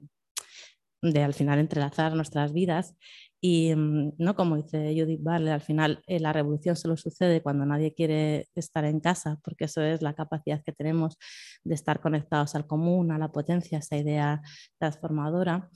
Y pensar, a mi modo de ver, la ciudad feminista es pensar también en una ciudad que merezca la pena luchar por ella. ¿no? Es entender que no solo, como decía Lefebvre, hay que, digamos, el, el, el la sustancia del urbano, es esa lucha que se produce por, la conquista del espacio, sino que también nosotros pensar en, en esos espacios que, y esas prácticas que queremos que sean defendidas, entendiendo que... Que, el propio, bueno, que la propia supervivencia, a mi modo de ver, del movimiento feminista, parte también de la capacidad de extender estas prácticas de vida comunitaria, autoorganizada, experiencias que de alguna manera te conectan con horizontes de insurrección y utópicos, que te permiten pensar que otras vidas son, son posibles, que nos merecemos, creo, hacerlos desde, desde estos lugares. Y, mm, bueno, que esas prácticas se construyen en la propia defensa de esos espacios, ¿no? O sea, que aquí está poniendo ejemplo de cosas que están defendiéndose hoy, ¿no? Se está defendiendo el Buñuel, que es un centro social de mis compañeras de Zaragoza. Se está defendiendo los compañeros de Villalbas a prácticas en las que la vida y nuestras vidas se ponen en el centro y también eh, prácticas incluso que puedan ser de mínimos como las que se llevarán mañana con las compañeras de la, de la PA, eh, porque en realidad parte de este conflicto del capital contra, contra la vida se va a jugar ahora, como decíamos, en, en el reconocimiento de estos trabajos eh, de reproducción y la remuneración de los trabajos esenciales, pero también en nuestra capacidad colectiva para eh, atracar la extracción de rentas y modificar las estructuras tributarias. O sea que también el estar atentas a, estos espacios para, bueno, a esta capacidad que tengamos de pelear por, por otra ciudad posible es donde tenemos que ser capaces de construir lo que yo entiendo por una, por una ciudad feminista o un ciudad espacio feminista. Y ya está. Así, si os parece. no sé si ha sido. No sé si resume un poco las cosas que hemos ido hablando en el curso, si conocíais a todos, si tenéis alguna cuestión, si os sugiere otras cosas.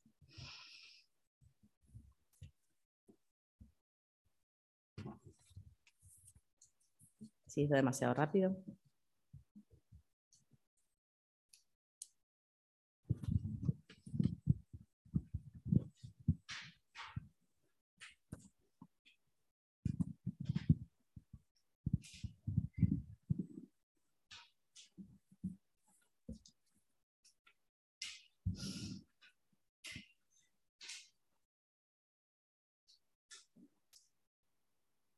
Si se entendía algo de lo que he contado.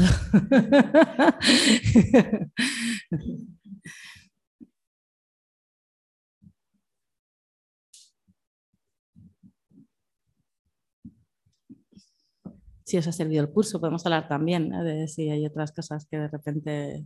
creáis que... Claro, sí, sí. En el punto este que hemos visto, lo de la crisis de cuidados y de la reproducción social, no se me he perdido un poco de por dónde iba justo en el momento actual el tema de dónde se sitúa la crisis. Claro. En el esquema que había. Vale. Este es como un esquema súper clásico. claro, ahí es justo donde no ha acabado de. Ahora, de donde le localiza dónde está. O sea, lo que por un lado es como, o sea, la crisis de los cuidados es la crisis sobre la, sobre la reproducción, o sea, la incapacidad que tiene el capitalismo para asumir las externalidades que conlleva la reproducción de, la vida, entendidos en términos cuantitativos, quiero decir. Es que, entonces, eh, de alguna manera, bueno, pues todos esos tiempos, ¿no? por así decirlo, no, no cuadran. La forma de organizar eso, como se han estructurado los, eh, los cuidados, son a través de estos cuatro ámbitos, actualmente se estructuran, son estos cuatro ámbitos, el mercado los hogares, el Estado y el ámbito comunitario. Lo que se dice con este rombo, que es el o sea, como un esquema que se utiliza así muchas veces, es como que hay dos que están creciendo, la familia y el mercado, y hay dos que se están achicando, los, los, el ámbito comunitario y el, y el ámbito estatal que cada uno tiene una, o sea que luego podemos discutir sobre ello y es que igual ha ido un poco rápido. Entonces, digamos, en el sistema neoliberal, que, bueno, nosotros justo hemos estado en un curso hablando, ¿no? hemos hablado bastantes veces de esta cuestión, ¿no? de, de, cómo el, sistema, la, digamos, parte de, del virtuosismo de la, de la relación neoliberal y conservadora es la ubicación de, la resolución material a la crisis de los cuidados o a la reproducción de la vida en los mercados, pero su, eh, digamos, su responsabilidad moral centrarla en las familias. Sí, ahora sí. La recuperación de la responsabilidad familiar. Eso es. Claro, entonces es como que el ámbito de lo doméstico, digamos, en el contexto, si quieres, del Fordismo, pues eh, los hogares se ocupan de la reproducción, hay un ámbito muy pequeño que, este, que está mercantilizado y, eh, y que sé, cuando, por ejemplo, ponía lo de Time porque dentro en, en la socialdemocracia, incluso en los estados socialistas, se promueve que el Estado sea el el responsable o el proveedor de, este, de, esta capacidad de la reproducción social. y en el ámbito de lo de las redes comunitarias sociales, que estaría también estos otros parentescos, bueno, como el ámbito donde podemos estar discutiendo nosotras eh, sobre la importancia de, esa relación de cuidados y del lugar donde se producen, pero por eso también poner el aviso de, sobre, bueno, lo comunitario está bien, pero no,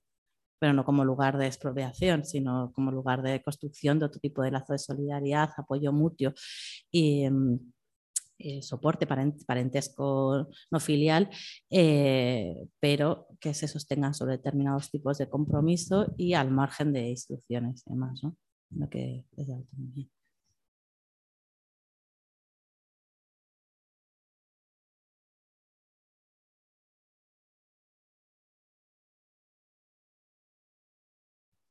Entonces, lo que, y lo que no he dicho mucho, pero bueno, lo que siempre dices la resolución temporal de la crisis de los cuidados con la incorporación de las mujeres de clase media occidentales al mercado de trabajo son las cadenas globales de cuidados que es el trabajo infrarreconocido y remunerado de las, de las mujeres de migrantes generalmente o de, clases sociales más populares en, en, cadena además, porque cada una tiene que ir dejando a sus propias relaciones reproductivas a otras mujeres eh, invisibilizando, digamos, el conflicto que surge con la incorporación de, al, mercado productivo. Entonces, eh, en las sociedades eh, occidentales cada vez las tareas de reproducción son más un problema.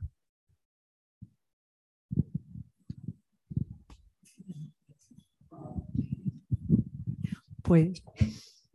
simplemente, em, o sea, ya como ideas un poquito más como de reflexión con, lo que has planteado. Em, creo que recoge muy bien, em, que has recogido muy bien todos los elementos que hemos visto del curso, ¿no? O sea, porque, por ejemplo, hablabas de temas eh, vinculados con Em, las cocinas, la, construcción comunitaria de las cocinas, ¿no? de las casas, eh, que viene de la idea de las primeras furieristas ¿no? que vimos en las primeras sesiones. ¿no? Hablaste también de cómo los procesos de financiarización o sea, los procesos de urbanización han generado también esta idea de vivienda unifamiliar basada en el núcleo, ¿no? en el núcleo doméstico, que no vemos, por ejemplo, en el campo, ¿no? y que sí que hemos estado viendo a lo largo de, todo este proceso, desde de este curso, estas vinculaciones de lo rural y del urbano. Em, y, por ejemplo, eh, me, resulta muy curioso, lo pensaba y digo, joder, eh, cuando pensamos en la casa, en la casa típica eh, de, clase, de, clase, obrera de mediados del siglo XX, o sea, pensamos siempre en la clase de ciudad. Cualquiera que tenga una familia en, el, campo que haya visto una casa de principios del siglo XX sabe que el centro de la ciudad, el centro de la casa es, es, es el fuego es el fuego, es, la, es el hogar, es, la casa donde se reunían y era el centro de la vida urbana. Y de hecho también mucha gente miraba a los pueblos y en los pueblos había panaderías, eh, pero había hornos, que era el horno comunitario, ¿no? Y que esas eh, soluciones utópicas, al final me, resulta curioso porque estas soluciones utópicas están de lo que pasaba en la ciudad, que es una construcción eh, más de familia nuclear, una, una idea de, em, bueno, pues de hacer que la vivienda eh, se adapte también a esta nueva idea de familia, ¿no? más, más bueno, postfordista sobre todo. no lo veíamos, por ejemplo, tampoco en el campo, en el ámbito rural era totalmente diferente, pero también las relaciones sociales eran totalmente diferentes. ¿no? Luego se ha modificado eso de nuevo se ha cambiado, pero al final como que esos movimientos utópicos también echaban un poco la vista atrás, ¿no? De cómo se organizaban las casas en la Edad Media, en, bueno, yo qué sé, o, antes de la Revolución Industrial, ¿no? Em, y luego también em, eh, me, ha gustado, me ha gustado también el, planteamiento de, la idea de, de, a ver que lo tenía por aquí apuntado, de la idea de, higienización, o sea, porque que también aparece con, el tema de las cocinas populares, ¿no? Eh, y lo vemos también de la racionalización de las propias ciudades, ¿no? De, la, de cómo eh, la racionalización del uso del tiempo doméstico, ¿no? Cuando vemos que se hace una especie de como de de fábrica eh, en la propia cocina, hacer que tu tiempo sea más eficaz, que puedas salir cuanto antes, eh, cuando nunca es así, o sea, cuando esto está planteado de una determinada manera, pero siempre es aspiracional. De hecho, recuerdo un libro que se llamaba Ciudades Hambrientas, que es súper chulo, que es un, bueno, es de, divulgación, pero es muy guay. Eh, y que habla también de la historia esta de las cocinas y de la vinculación del entorno urbano con los procesos de alimentación. Bueno, pues en este caso contaba que, claro, que se llegaban hasta cronometrar en las propias cocinas cuánto podías hacer eh, todas las tareas diarias en una serie de tiempo. Claro, eso generaba como una serie de, imposiciones sociales y de, y de, bueno, pues como de eh, de restricciones también aspiracionales, que era algo que nunca podrías conseguir y que no servía tanto como un proceso de higienización, un proceso de mejora eh, de la eficiencia, de mejora del tiempo libre, sino todo lo contrario. Era, era pues eso, más aspiracional, más la idea que podías, que podías llegar a tener. Eh, y eso también lo vemos también, es un proceso de imposición social también de determinadas cuestiones eh, en las cocinas urbanas, ¿no? en, las cocinas comunitarias y cómo se tiende a reificar o se tiende a, generar con, una mayor, con un mayor estatus eh, un restaurante, pero o que una cocina comunitaria más autoorganizada por razones eh, muy vinculadas con, la propia, con las propias características de, no, esto tiene que ser así, con una serie de normas, con una serie de reglas y aluden precisamente a temas incluso de higiene, ¿no? En muchas ocasiones para cerrarte una cocina comunitaria. Em, y son como paralelismos ahí eh, que cómo se utiliza también la higienización o, la idea de, de limpieza, de normalización, de normalización científica también para imponer criterios sociales o para imponer determinadas como prácticas eh, que también, bueno, pues eh, que son claramente aspiracionales, ¿no? Y, no sé qué más, estoy aquí soltando ya un...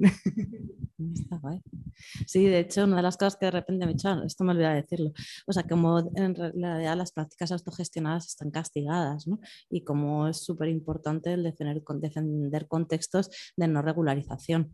O sea, que no es que entren dentro del propio sistema institucionalizado cuando hablemos de estos, eh, que seguro que hablaremos en el futuro, de estos recursos comunitarios, sino que sean capaces de generar su propia autonomía y eso implica también su no reconocimiento dentro de las mismas normas a las que pueden estar establecidos otros espacios, que eso nos pasa un montón con la ocupación o con otras realidades que son contrahegemónicas, pero que es necesaria esa condición para que puedan seguir produciendo esa, esa realidad. Y eso, bueno, es una discusión que es importante tenerla no solo clara, sino también eh, socializarla, ¿no? O sea, porque, y que yo creo que también es de lo que Lefebvre hablaba cuando hablaba de esta cuestión contrahegemónica revolucionaria de, lo urbano y de la propia experiencia, ¿no? Entonces, ser capaces de, de trasladar ese matiz eh, cuando estamos defendiendo cocinas colectivas, cuando estamos defendiendo centros sociales ocupados, cuando estamos defendiendo espacios donde yo creo que se produce la vida y esa relación, pero que, que efectivamente la, normativización de, ¿no? de, lo informal muchas veces es la forma también de, captura y de control sobre, esas, eh, sobre esos recursos. Entonces, bueno, como que pensar otra norma, y eso lo hay, ¿eh? en muchos contextos se tratan de normativas excepcionales porque se reconoce la riqueza y la importancia de estas, o la necesidad de, esa informalidad. ¿no?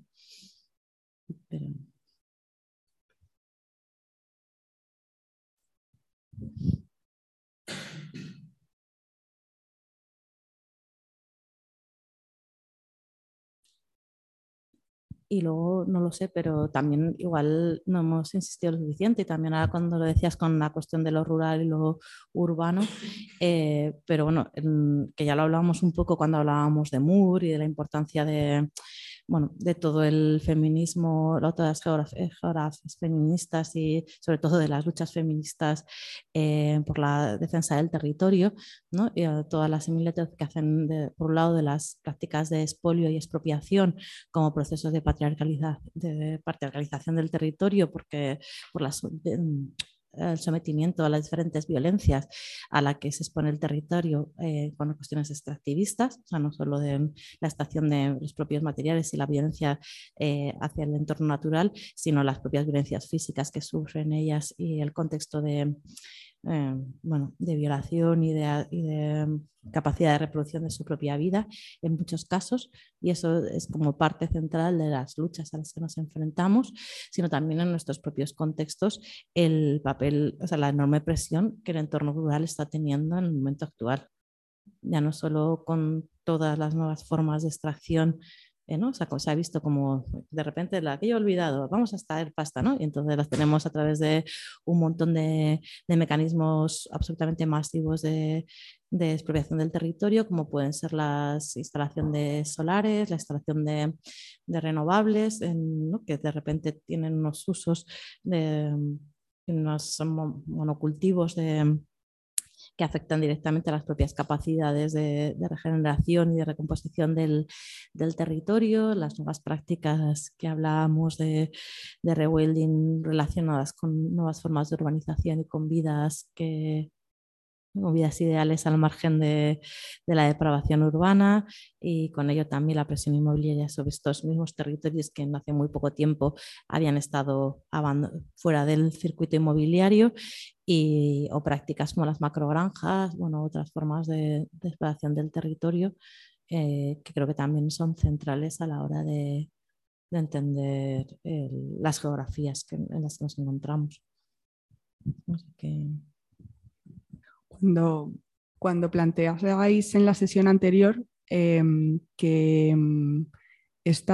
planteamiento, este, em, el, que quizás estaba cambiando el acceso a la propiedad, ¿no? Eh, la mentalidad con respecto al tema del acceso a la propiedad. Comentabais en la sesión que ahora sí que hay un,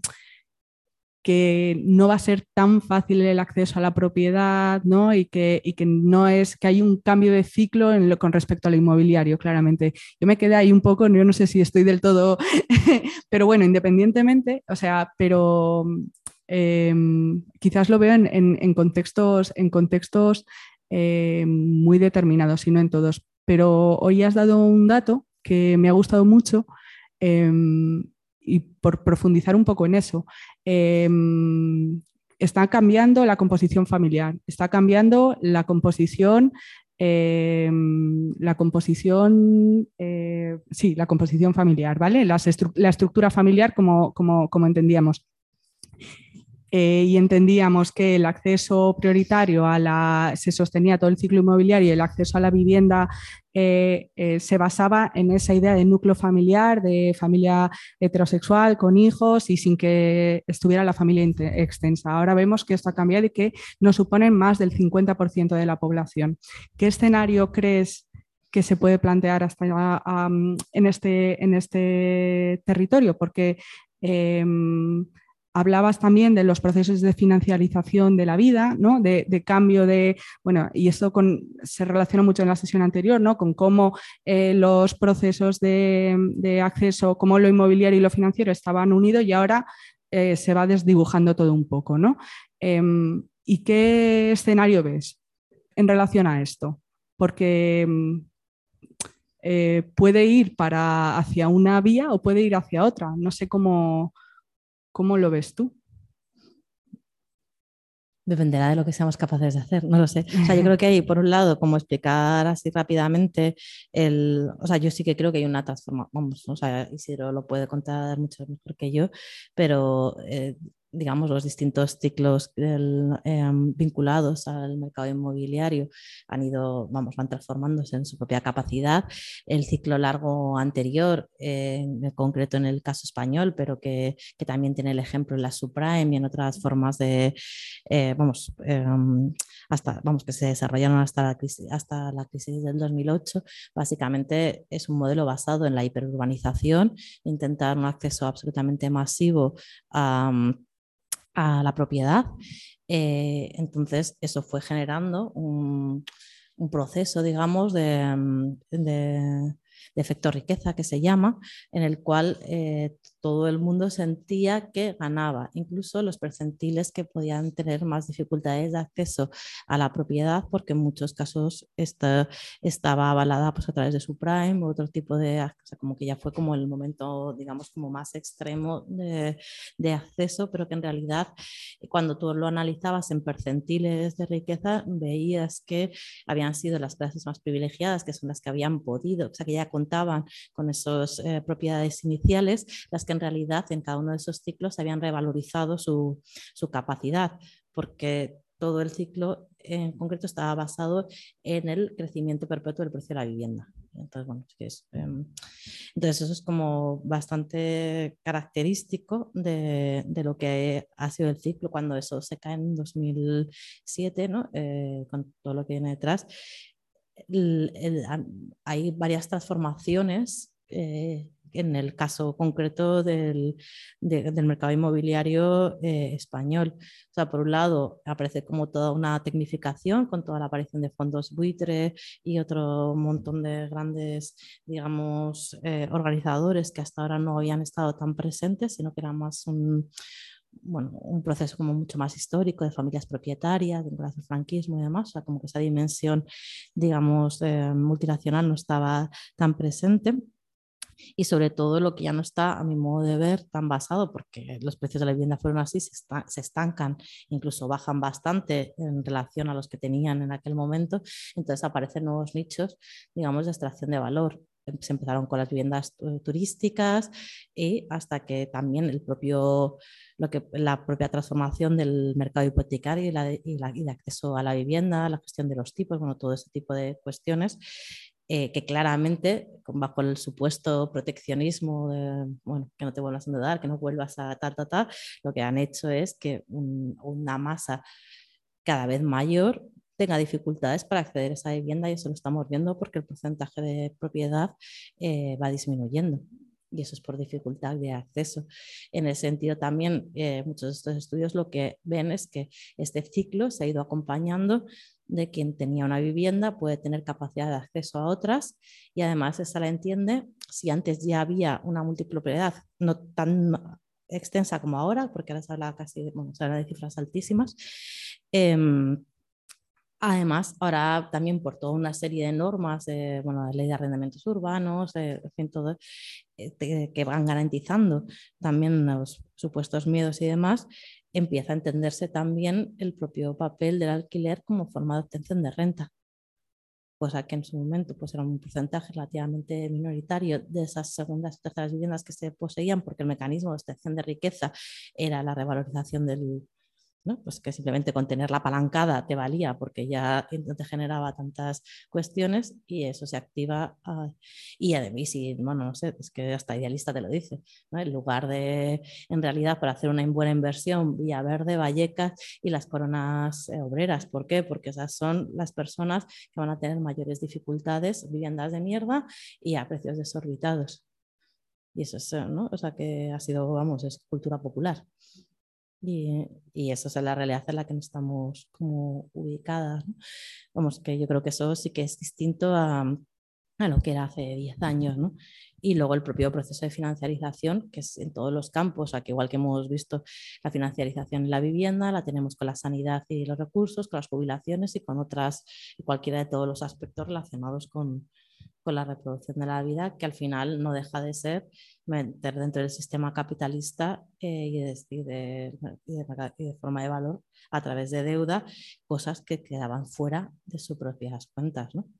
Entonces, como necesitamos más riqueza, ¿de dónde las traemos? De la, la naturaleza no me da, pues no sé. Pero ese ciclo inmobiliario que estaba planteado con respecto a la familia nuclear, si ahora mismo está desapareciendo la familia nuclear, ¿hacia dónde debería ir o, hacia dónde se va a plantear? Porque quizás el planteamiento en este, en este caso me, llamaba la atención lo que planteabas de, la propia estructura familiar y de cómo eh, se había ah, vinculado la, política de vivienda postfordista con la idea de familia nuclear, ¿no? Cómo se había construido, había esta, esta construcción un poco dialógica, ¿no? Em, en, ese, en este caso eh, ahora mismo eh, puede haber o una propuesta de una gran planificación eh, de las políticas de vivienda o una super desregularización, ¿no? que es en lo que, lo que estábamos ahora, ahora mismo viendo, ¿no? con estos procesos de, financiarización y de privatización después de la crisis de 2008. ¿no? Pero ahora mismo, eh, ¿qué políticas de vivienda, eh, teniendo en cuenta este cambio también eh, del sustrato? O sea, porque se siguen intentando hacer lo mismo. Es que las políticas de vivienda siguen intentando que se promueva el acceso a la propiedad, que se promueva cuando la realidad social es totalmente diferente. Quizás en un momento era más parecida, pero ahora mismo no lo es, ¿no? Bueno, o sea, para empezar, porque una de estas cosas de las que hablábamos es que esta segmentación se produce con las capas como más desfavorecidas, no es una política de masas, entonces eso es importante y por eso es un proceso de estratificación. O sea, los que estaban jodidos están mucho más jodidos, pero están, son lo suficientemente pocos como para que no tenga repercusión en las mayorías sociales y eso es importante. O sea, porque eh, si no nos entenderían como muchas otras cuestiones y, por eso se trabaja sobre ese tipo de límites y luego porque toda, entonces en ese sentido todas las, todas las prácticas de todos los gobiernos han estado siempre relacionadas con estos mismos mecanismos de, utilización del mercado inmobiliario como mecanismo de extracción de riqueza, independientemente de quién haya sido y de todos los colores. Entonces, eso está absolutamente, eh, digamos, imbrincado en las prácticas políticas del Estado español. Entonces, esas se van a seguir haciendo. Luego, otro de los problemas que nosotros hablamos últimamente con estas cosas tiene que ver con, bueno, pues con la capacidad que va a tener el movimiento de vivienda para adelantar parte de estos conflictos. ¿A qué me estoy refiriendo? Eh, pues, por ejemplo, parte de este conflicto es lo de la, vivienda asequible. No sé si habéis oído esta discusión, pero bueno, pues una de las propuestas que no digo que vaya a salir porque tampoco pues se puede seguir, eh, se puede seguir expropiando a la gente y a la vez hacer pues unos cuantos eh, conjuntos de viviendas asequibles que en realidad vuelven a reproducir las mismas prácticas de operación público-privada que no deja de ser de transmisión de rentas a, a los grandes fondos multinacionales. Entonces lo mismo, utilizar el Estado para seguir refinanciando la propia máquina. Entonces, ¿no? como ante una realidad y ante el discurso de que hay bolsas de población incapaces de de sobrevivir porque gran parte de su renta la tienen que dedicar al alquiler, lo que vamos a hacer es entre todos seguir pagando eh, a través de estos, del diseño de cómo se han hecho estos mecanismos, porque podría haber otras fórmulas obviamente, pero tal y como se plantean a día de hoy, son, bueno, pues le doy a tal eh, entidad, no sé qué, este proyecto, la gestión de estos alquileres, lo vamos a dejar supuestamente de patrimonio público porque tal no me cuesta nada y que lo que en el fondo supone es sostener los cosas entre todos de ese crecimiento inmobiliario y la estabilización de parte de este, de este tipo de empresas. Y eso es como generalizado, o sea que se pueden reproducir ambos movimientos a la vez. Yo puedo tener una política general de seguir eh, no, obligando al, pago de rentas por inmuebles, no puedo seguir financiando económicamente todos los, eh, toda la extracción de riqueza a partir del mercado inmobiliario. ¿no? O sea, no se paga absolutamente nada ni por herencia, pero tampoco se paga por, obtener beneficios de alquilar una casa, por supuesto tampoco hay ningún compromiso con la ciudad ni con nada en torno a este tipo de, de prácticas que en otros contextos empresariales requerirían otro tipo de, regulación. De hecho, el propio Estado sigue financiando y, apoyando, ¿no? Eh, pues pagas menos si tienes una casa en propiedad, en fin, un montón de mecanismos que, que favorecen la propiedad y la familia y al mismo tiempo puedes estar regulando estos márgenes no a favor ni siquiera de las personas que están, que a lo mejor pues sí consiguen cierto acceso, sino que, en realidad en su estructura global responden a la misma lógica. Y todo esto a lo mejor encima de, desde un urbanismo feminista porque las casas están diseñadas de no sé qué, ¿no? Exactamente. Entonces, bueno, como que es importante atender estas pues, prácticas de financiación porque yo creo que en estas respuestas a lo evidente, ¿no? que es que hay gente que no puede entrar, pues también van a aparecer prácticas de otro orden, pero en ningún caso atacarán a las cuestiones centrales como es la herencia, como es el régimen de propiedad, como es... Eh, el, encontrar otras formas de, extracción de renta que no atraviesen eh, la financiarización de,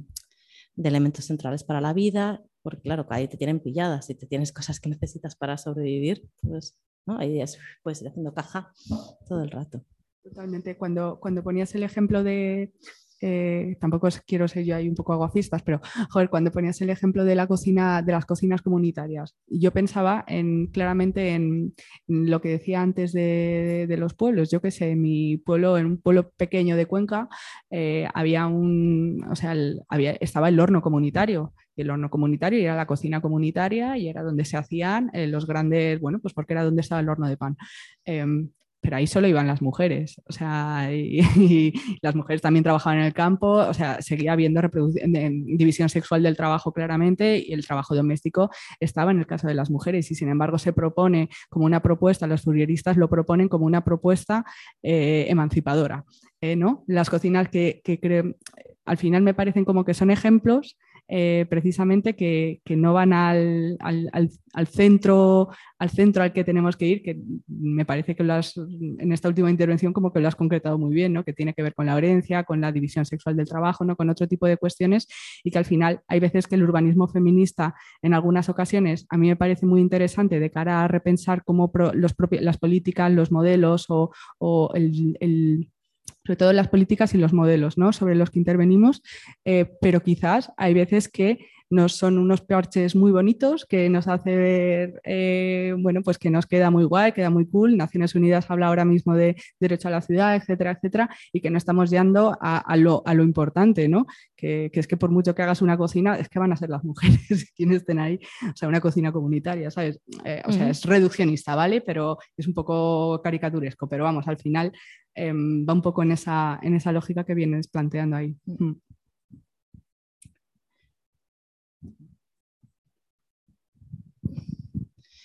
Genial, pues no sé,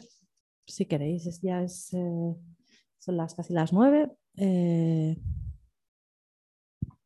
si os parece, pues lo dejamos. Ah, mira, claro. No, en línea de esto que, tampoco es que, que, sí que es un poco caricaturesco, pero tampoco muy alejado de la realidad. Por ejemplo, que ha salido al principio lo de la operación Chamartín, eso tiene lo mismo que pone la operación Chamartín con todo esto de urbanismo feminista, tal, y luego tienes a algunos concejales de Madrid como ahora que van a Villa Verde y se escandalizan porque alguien mea en la calle y se droga. No, vamos, yo creo que las operaciones de pinkwashing están a la orden del día y es en lo que se ha convertido. resulta hasta ya tan evidente la mm. contradicción entre una cosa y la otra. No, no, y que numerosísimas prácticas eh, pueden estar en contra de los, vamos, o sea, eso es así. Y además es muy importante verlo, igual que ha pasado con la cuestión de la participación, igual que con otros aspectos que aparentemente son centrales en cómo se ha entendido el derecho a la ciudad y que en realidad funcionan de forma antagónica a lo que el propio Lefebvre y, a, por supuesto a lo que los movimientos sociales y las vías alternas proponen. O sea, eso. Y eso eh, bueno, yo creo que es importante que, repensemos qué ha pasado con todo eso y también cómo se conecta con, esa práctica contracultural. O sea, porque yo creo que parte de lo que podamos hacer en el futuro depende también de estas cuestiones, ¿no? O sea, que yo lo decía, pero es que de verdad me sorprende un montón que en el momento en que está absolutamente eso, extendidas un montón de cuestiones como el feminismo, que están extendidas un montón de prácticas eh, pues eso, en la academia que, y demás, y en cambio sea más difícil que nunca el, defenderlas en la calle, ¿no? Entonces, yo creo que eso, y cuando incluso muchas veces se olvida, ¿no? O sea, que, que la propia memoria de la propia construcción de esta ciudad, que nosotros lo decimos mucho, que ¿no? como todas las ocupaciones de los barrios, parece que son tradiciones que han pasado hace menos de, de 50 años y que, y que hay muy poca transmisión ¿no? muy poca conciencia de que en realidad tú tienes una casa y tienes eso porque, porque hubo un proceso de apropiación brutal en todos los barrios del sur. Entonces, eh, ¿cómo transmites esa vivencia que hace que, que, al final, pues eso, prácticas del así no puedan, no, no, no sean útiles, ¿no? O sea, porque si no al final genera una especie de confusión donde, bueno, ¿no? Eh, no sé donde cuesta mucho eh, reordenar las, ¿no? bueno, reordenar las cuestiones. No sé, yo creo que es, que es importante, vamos, ponerle palabras a todo eso.